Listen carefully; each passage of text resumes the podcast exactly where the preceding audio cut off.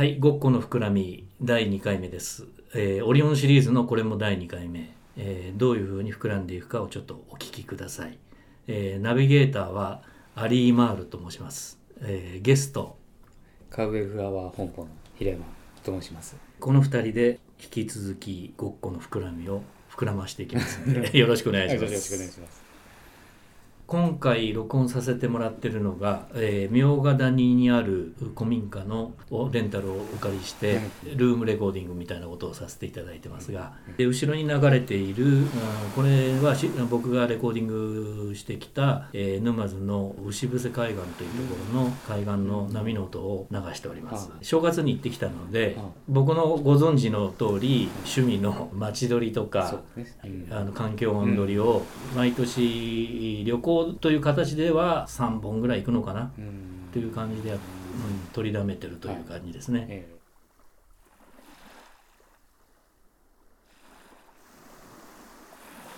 これからですね、えーだ前回を聞いていただいた方にはお分かりだと思うんですが玉坂のそのギターとベースのミックス問答が飴玉みたいな感じの音が出来上がったと、えうんうん。えーごっこを膨らましていくぞと。はい。これからどんどんいい意味でも膨らむ。うん。当然ひ引き算の美学もあるんでしょうが この場合は、えー足し算足し算はい。掛け算でもって、うん。えー進んでいきたいと思いますので、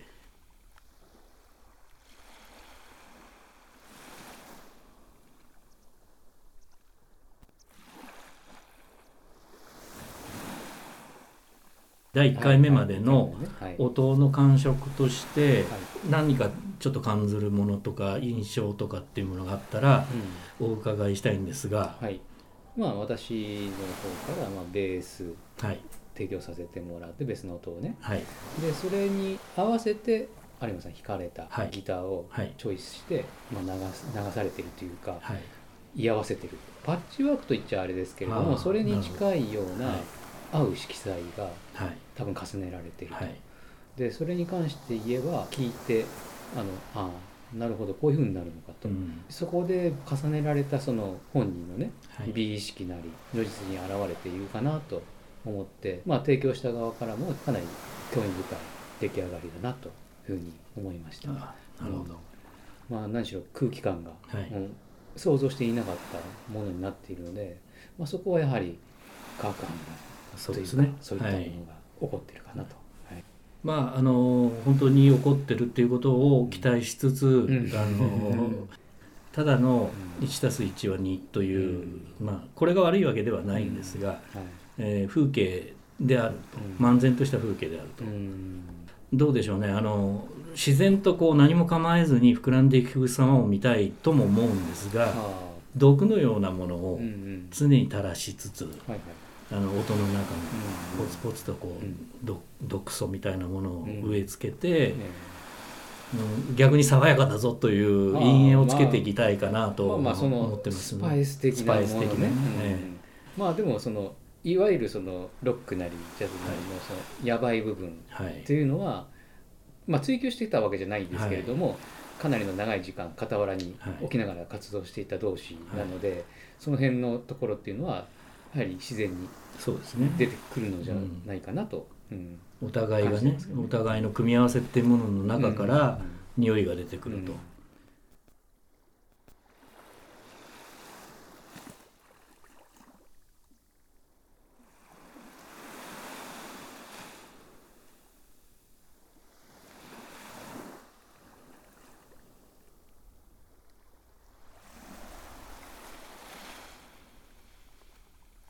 なれば西洋的というよりもうん。東洋的な、うん。そうですね。より東洋的で民族的な、まあ、民族音楽っていう言い方するとまた違ったイメージになるんですが、非常に民族な感じ、うん。風俗的な感じの音になってきてしまったかなとうん。いうふうに思います。で。ででこれから膨らんでいくっていうところをどういうふうにえー予想するかと、うん。そうはならないとは思うんだけれども、こうなんていうか他人事として予想を立てると、はい風景の中に先ほど言った毒のようなものがポトンと落ちてるとか大きなたらいの中の水にうん。本当に毒みたいなものを垂らすとかうん。いうような音うん。音色とかうん。みたいなものに近づいていくのかなどうなのかなというところだと思うんですまあ、が。確かにそれはねあの、まあはい、そのロロジックで言う私が理解すれば、はい。全体とはい。その毒が、まあ、毒っていう細部と、はい。その区別がないというか、はい。その細部が全体に及ぼす影響があの素直にこう感じ取れる音楽というか、でそこには構造的なものがあってもなくてもいいみたいな、そういうところに切り取られたものではなくてはい。全体とその細部っていうのが今までない形で出てきているかなと。なんかそこはあの前にもちょっとおっしゃってたようなあの金太郎飴、はい。っていうのはまあ、そうですね、うん。あの要するにそのうん工業製品のような、うん。あの繰り返しではないにせよ、うん。ああるぐにゅっとこうなんていうか、ね、練り込んだような音の層がそのままずっと同じ顔をしてずっとつながってる感じをむしろ嬉しいというか、うん。僕としてもその始まりもなく終わりもないっていうなんか、まあ、永遠に続くというかね。あまあだからさっき言ってたあの構造的なものまたはあの様式美的なものということはまた別、ね、別ですね。別でね、うん。そのアンチテーゼでも何でもなくなく。なくそっちに向かってきたと、なってしまったっていう感じですね。うん。だからあのもともと音楽っていうものは何をもって音楽かっていうとその時間内に表現されたものが音楽なんだけどはい。そうではなくてその一瞬たまたま聞こえた部分が音楽だと。はい。だけど全体はまあもっとあると混沌やそういったものを表現するために逆に繰り返しがあるっていうのは私はよく感じることで、うんうんそれとよく似た部分で、はい、で、えーまあ、これから先に、えーそういう感じで、えー始まりもなく終わりもないというものを、まあ、しかし皆様の前にお出しするのうん。に、うん切り取ってお差し上げなければならないということが、まあ、前提条件だとは思うんで最低限な。まあそこでマナーっていうのが生まれてるかもしれないね。マナーがね 僕の中のマナーは大体3分と思ってるんですよ。うん昔の まあジョン・ケージで言えば4分33秒。33秒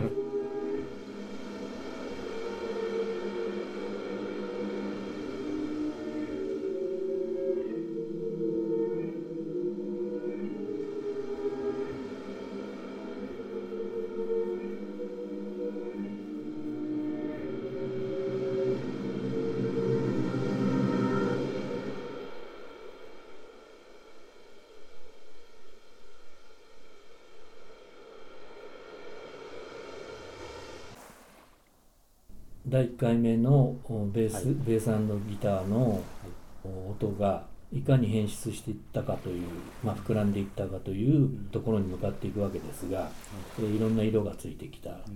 で達さんのからいただいた音源の中のまた別の音源から引きずり出してきた SE 的なものとか、えー他のベース音みたいなのを、まあ、徐々に重ねていく。で僕のおもそれまで強強めに出てたギターを、いうあのなんていうか練り込んで、えーどどこう下にこう潜らすことによって、えーな今度は達さんからもらってるギターの今度カッティングカッティングじゃないな。あれはなんていうんですか？ストロー。クかジャーンってなんなんていうんですかね。ああいうものを、うん。お差し込んでいく。はい。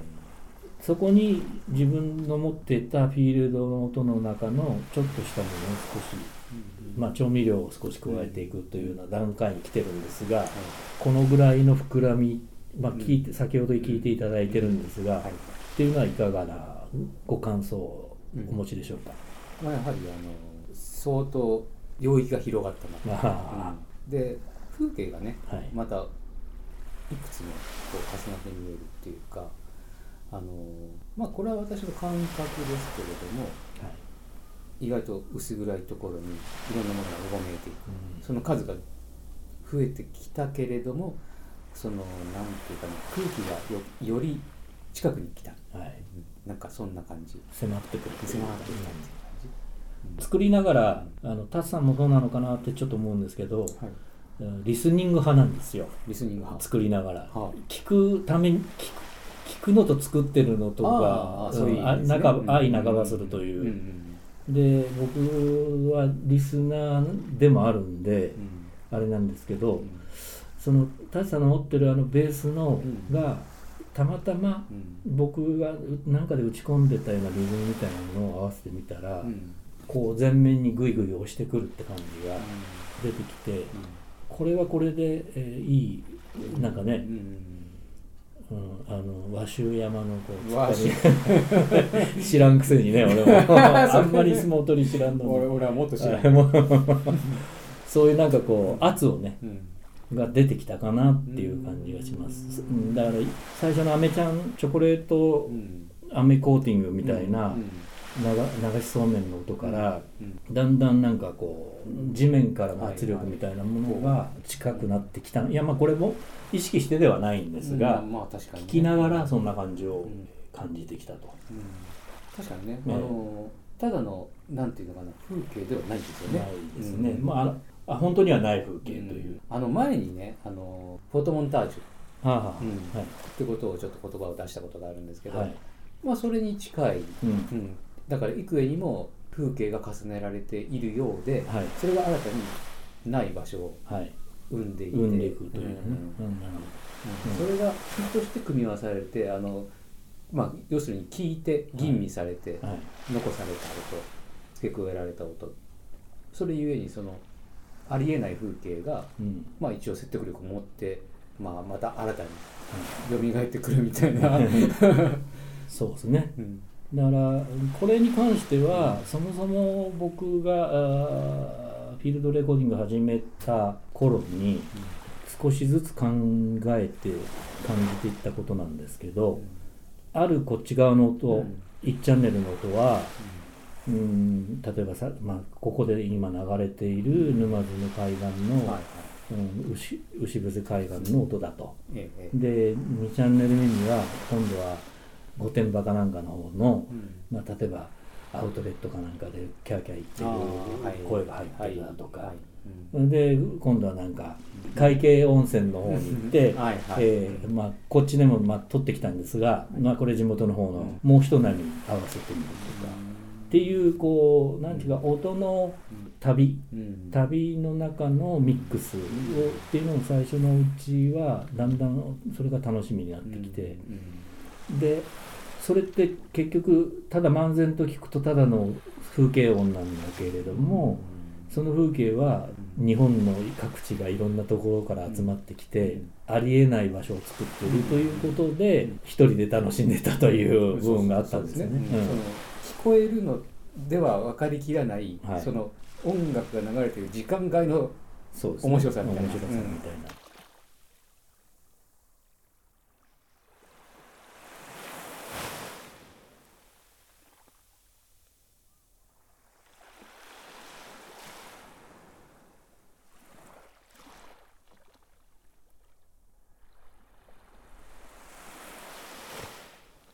言葉上では正反対だと漢字がまあ受けられると、それがミックスモードをし合って、あの混じり合って、で今のような感じになっていくっていうのは非常に面白いような気がします。うん。多分ね、あの一番面白いところはお互いが攻めていないところで、うん。多分出来上がってる、うん。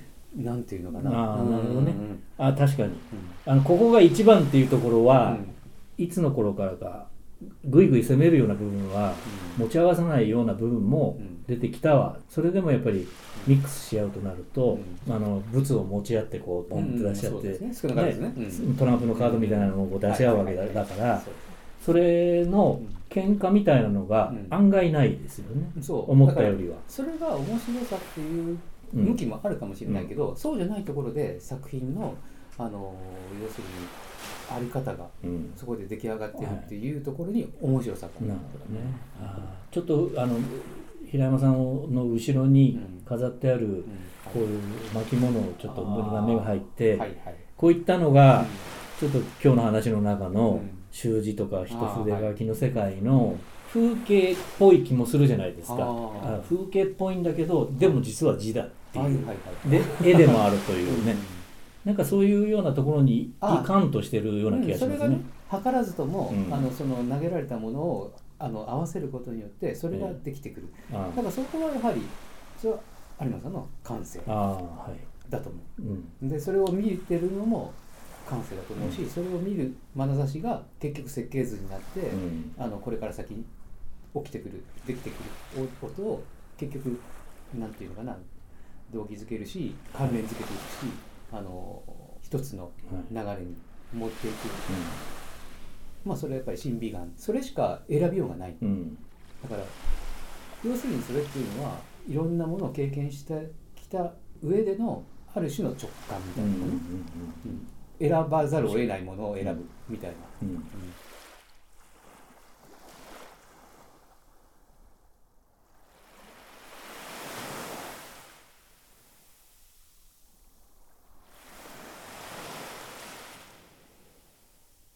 これもそのそもそものデータのやり取りをするというところのアイデアのまず起こりっていうのをもう一回、えー考えてみたんですが、あはい。えー平山達さんがはい。MTR の小さいようなものを今の時代だから、うん。データを送り合うというのもできるんだけれども物として回す、うん、身近な、うん。または本当は知らない人でも面白いとは思うんだけれども身近な音楽をやっている友達にぐるぐるぐるぐる回しながらトラックをそれぞれ遊んでいただいてでミックスしていくとかそういう遊びをしようじゃないかと呼びかけたところから元なったような記憶があります。その辺のところの、まあ、自分の中での起こりみたいなものをご説明でしていただければなと思うんですが。うん。というのは、はいセッションという形が、あのなかなかね時間が取れないはい。しセッションをしたからといっていいコンディションでできるっていうのは全員がそうでもないしそうですね。うん。まあもともとがその自宅であの録音して曲を作作ることが多い人たちがまあ周りにいるもんだから、うん。そういう人たちにトラックを1個ずつ入れていってもらえば、うんそれをね回していく段階で曲も実は何曲かできるかもしれないし、そういう気持ちもあってそれをどっかでね誰かが自分のとこで一回落としてミキシングしてしまえばうん。それはその人の作品になるし、そういう面白さもちょっとあるかなと、うん、思って、うん。まああまあ、やってみないとわからない部分、うん、うまくいくかどうかっていうのは。うんいや非常に面白いなと思って、であの昔はそのうーんと「漫画道」という漫画で、あはい。あの藤子うん。藤尾 A さんでしたっけ、うん。が書いたあれの中で漫画家のあの時和荘の人たちがうん。コマをそれぞれ、うん、1コマずつはいはい。違う人が書いてっていう4コマで落とすとか、うん。なんかやってたというのをなんとなく思い出あして、まあそれに、うん。まあ近いっては近いですよね。あの遊びだなと思って、うん。それが、うん、やれると面白いですよね。まだ実際にはそこは至ってないから MTR をみんなでこう回し合うという感じはいいですよね、うん。これ僕も楽しいなと思ってます。でそこから紐解いていくとまあなんて言うんでしょう。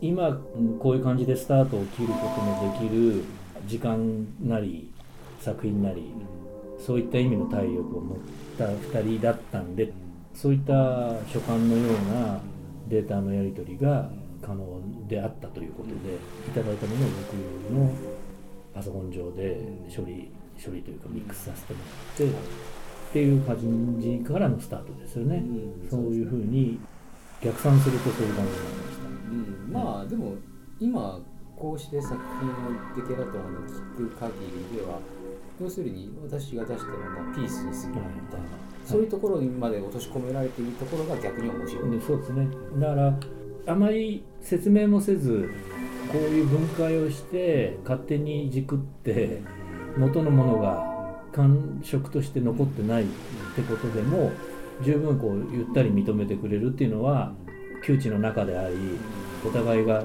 まああいつならいいだろうというところもあるんでしょうけ多ど分にそれは。多分に、ええだから逆の立場でもこれまたしかりでそういうこともあり得るだろうなとは思ってますが、まあ、たまたま今僕がこういう企画を立てて、えーミックスを膨らましていこうと。もうちょっと言うともうちょっと抽象度を上げるとごっこを膨らましていく。でカルチャーが膨らんでいけばこういう人たちも集まってくるといいなと思ってるのがこのチャンネルの、はい、そこで渾身のギターソロを弾かれたりするとそれは。それでまあいやいやまあそれはそれでねでもねそれをカットなんかしたらえらいことになったりするとかになって。くるとうんまあまあ、まあまあまあ面白くそれも面白さの一つ。と思ってそこはもうその作品の上がりと上がる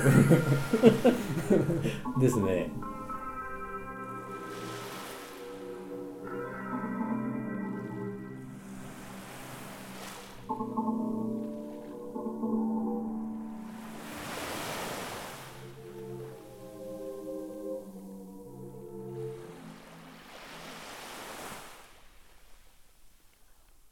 今のやっぱりじ時間要するに今の時代感覚っていうのがあってあの自分のプライベートの範囲内ではい。あの関わる。そういうことが簡単になってはいはい。それの最たるやり方にうん。今は結構近づいてるかなと、そうですね、うん。そのデジタルみたいなものの良さはもう取り入れながら、やっぱりアナログな付き合い方をしてるものだから、うん。本質的には、うんそこら辺の妙味というか、そこもなんか変なミックスされた制作の形になってるというか、んんね。